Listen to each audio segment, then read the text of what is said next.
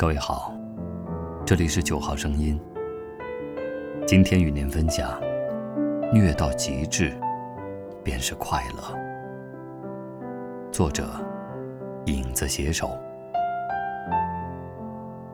此刻窗外大雨浇筑，终可以得闲坐下来，安心进入写作状态。参与好报长达半年的写作社群，即将告一段落。但是关于写作这件事，才刚刚开始。早上七点就醒了，睡得再晚也无法撼动生物钟，准点唤醒我大脑皮层下的细胞。经历完长长的心理预设之后，我不可避免地意识到，有些事情注定孤独、艰辛，即便在内心不断与拖延症斗争。那也要完成，那就是写作，而坚持意味着一切。如果说受虐症难以治愈，那这个世界上的医院都要人满为患。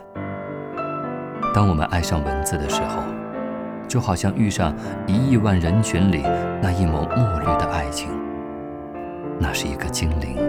在凡间孤独游荡时遇上的岛屿，从抱着海上浮木悬住救命稻草开始，到后来精灵与潜在唇边的蝴蝶热恋，它是一种难得的生命体验，需要我直面我所有的拖沓和缺陷。有一度迷失了人生的方向，活得抑郁、自闭又感伤，跌跌撞撞拿起笔。路遥，才和玛丽遇上。如果不是因为坚持本身很虐人，也不值得拿出来说道。前些日子有个电影系毕业的姑娘，想与我一同坚持写作。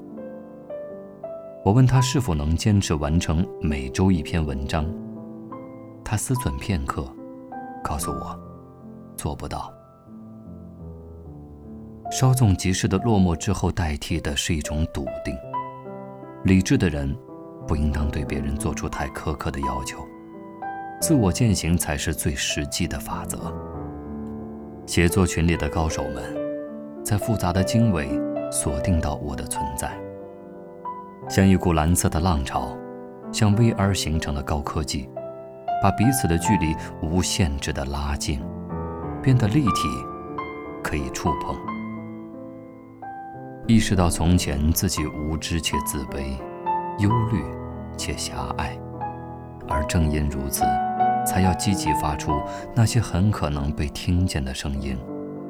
万事万物，终将能够被正视。也就是秉烛熬了一个又一个兀自充盈的夜晚，身体里一个懒惰的基因蹦出来说：“去玩耍吧。”另一个又跑出来说。你还有使命没有完成啊！说的好像少了我一个写字的，活着的文字就要缴械投降，手脚不听使唤了一样。穷极无聊用铺张浪费来打发时间的人，永远不明白末世将至，大事未了的心情。我站在左岸，凝视人群在夜晚的迷音巨轮上狂乱起舞。他们灌下混合伏特加，兴奋到不能自已，耳朵发烫，全然不顾下一秒巨轮因细枝末节的错乱撞上冰山。时光一如既往不因客观因素向前奔跑。我感谢那些把时间当爱人的人，愿意抽出片刻下息来指点我人生的不完满。他们顺着疾驰的烈风。驰骋在野马的背上，不惜被北风凛冽的割伤，也不愿做个乖乖牌，在一眼望穿的隔岸观火赏花。周冲写过一篇文章：阅读让人越来越低。阅读是对万恶之源的直指，对生活的重组理解，是通向瞬息万变的当下的互联网。搭建人格化平台的新篇章。恃才傲物的人只能说明阅读量的不够，而事实证明，半吊子难得始终。女作家伊丽莎白·基尔伯特在 TED 的演讲当中说：“有时候灵感，就像在旷野里劳作的时候，一大群从远方势如破竹、浩浩荡荡朝你涌过来的诗歌和片段。你能做的就是停下手里一切的活，把它们记录下来。在灵感飞去另一个人的时候，尽可能抓住他们的尾巴。”把它们呈现在纸张上。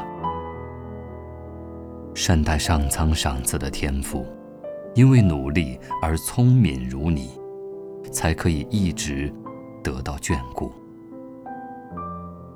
虐到极致，便是快乐。我想，我是如此愚笨的，热爱着写作，像孩子举着一束光芒，坐在水中央。